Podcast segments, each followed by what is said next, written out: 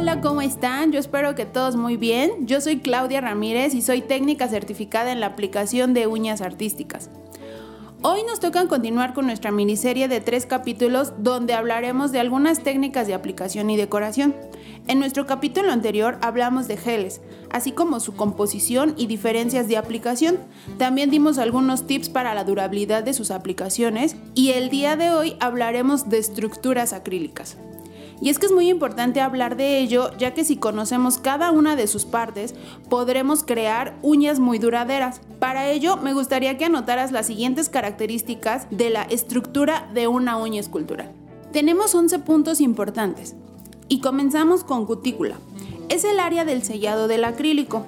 En esta área no tiene que notarse dónde inicia el acrílico, es decir, tiene que estar muy plana y sin borde o sin burbujas.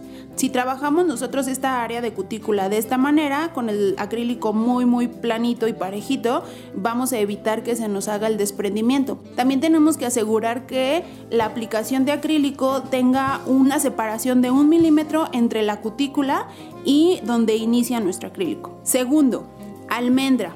Se realiza el 50% del total de la extensión acrílica y define la longitud total de nuestra extensión y forma deseada a trabajar. Por ejemplo, si nosotros trabajamos una uña cuadrada, nuestra almendra tendría que ser ligeramente redonda. Si trabajamos una uña en punta de estileto, nuestra almendra la podríamos realizar más puntiaguda. Entonces aquí depende mucho de la punta que vayamos a trabajar, la forma de nuestra almendra. Si por ejemplo realizamos una punta estileto y nuestra almendra está muy redonda, pues no va a tener concordancia. Entonces tenemos que tener mucho cuidado en cómo realizamos esta almendra. Tercero, anclas de tensión o encastres. Esta define el vértice y estiliza la punta y nos proporciona fuerza y durabilidad.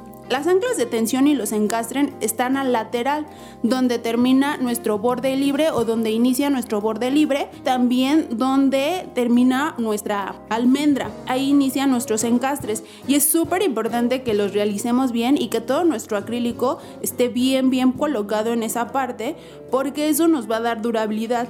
De pronto, cuando van creciendo las uñas y no tenemos una buena aplicación ahí de acrílico en esta parte de los encastres, de pronto ahí se empiezan a romper y bueno, el cabello se atora y se nos pueden romper las uñas y demás. Entonces, súper importante esta parte, el número 3, las anclas de tensión y encastres, porque es lo que va a definir la durabilidad de nuestras uñas. 4. Zona de sonrisa. Esta zona define el tipo de punta, que era lo que les decía en nuestra almendra. Depende de cómo realicemos nuestra almendra o la zona de sonrisa, es lo que nos va a definir la punta. Es decir, si trabajamos uñas cuadradas, pues entonces nuestra almendra tiene que ir ligeramente más redondita. 5. Laterales. Estas son líneas rectas paralelas conectadas a las anclas de tensión y los encastres. Si realizamos uñas cuadradas, estos laterales van a ir completamente en rectos, líneas paralelas que nunca se van a juntar. Podemos crear uñas con estructura acrílica hasta de 2 metros, No es posible, pero digo, se puede realizar uñas acrílicas muy muy largas y si vamos a realizar uñas cuadradas, estas líneas rectas paralelas nunca se deben de juntar. Entonces van a ir súper súper rectas. Si realizamos, por ejemplo, alguna otra tip, alguna otra punta, por ejemplo, alguna punta estileto, pues obviamente sí se van a ir juntando nuestras líneas rectas paralelas. Depende ahí mucho de la punta que vayamos a realizar. 6. Límite de la extensión. Esta define el límite de la uña. Para ello, bueno, colocamos una forma escultural, que la forma escultural, bueno, ya viene con límites y números que nos van a ayudar a definir el largo de nuestra uña escultural.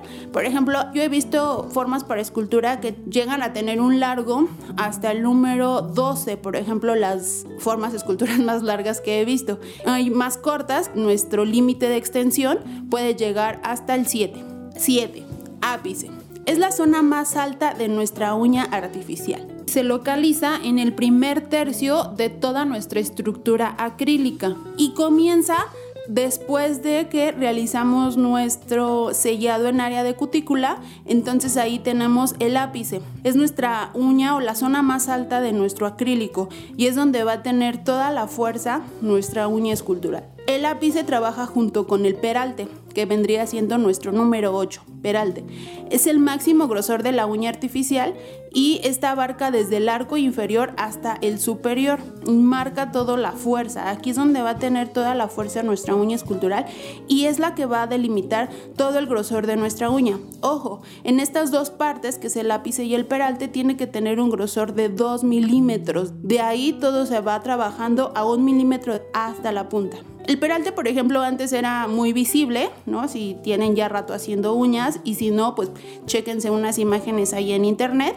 Y antes, por ejemplo, las uñas se trabajaban con el peralte como raro, ¿no? Se veía así como de perico. Yo cuando aprendí a hacer uñas, pues justo el peralte lo trabajábamos así, como que hacia arriba y luego la punta como que bajaba ligeramente y pues, se veía todo raro. Pero obviamente todo bien esto de las uñas se va actualizando y, y pues vamos entrando a nuevas técnicas de aplicación.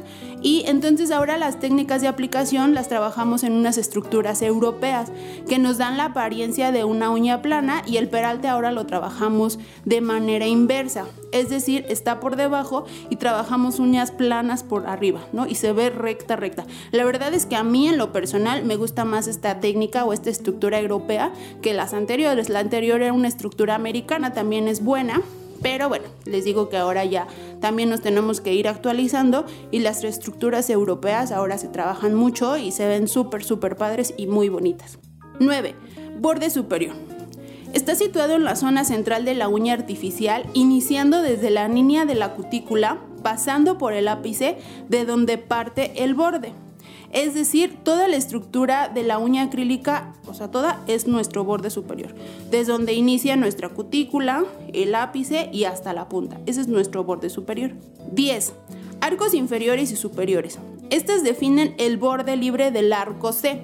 Si nosotros trabajamos todos estos puntos del 1 al 10, como debe de ser, vamos a encontrar o vamos a elaborar uñas esculturales con una estructura bien realizada. Ahora, tenemos que enfocarnos o, checar bien las líneas de nuestra forma para escultura y si nosotros seguimos todos los lineamientos y las líneas que tienen nuestras formas para escultura, vamos a poder lograr un arco C que nos va a ayudar a la durabilidad de la uña. Ojo, no realizamos uñas planas, ¿no? Todas las estructuras, por ejemplo, yo cuando inicié en esto de las uñas y me dieron mi primer curso de uñas esculturales, me dijeron una vez que los arquitectos, por ejemplo, cuando realizan puentes, debajo del puente siempre vamos a encontrar arcos que es lo que va a sostener el puente. Entonces, si nosotros, por ejemplo, si los arquitectos realizaran como plano, pues obviamente el puente pues se puede caer, ¿no? Incluso si ustedes ponen una hojita plana y hacen una presión, se cae.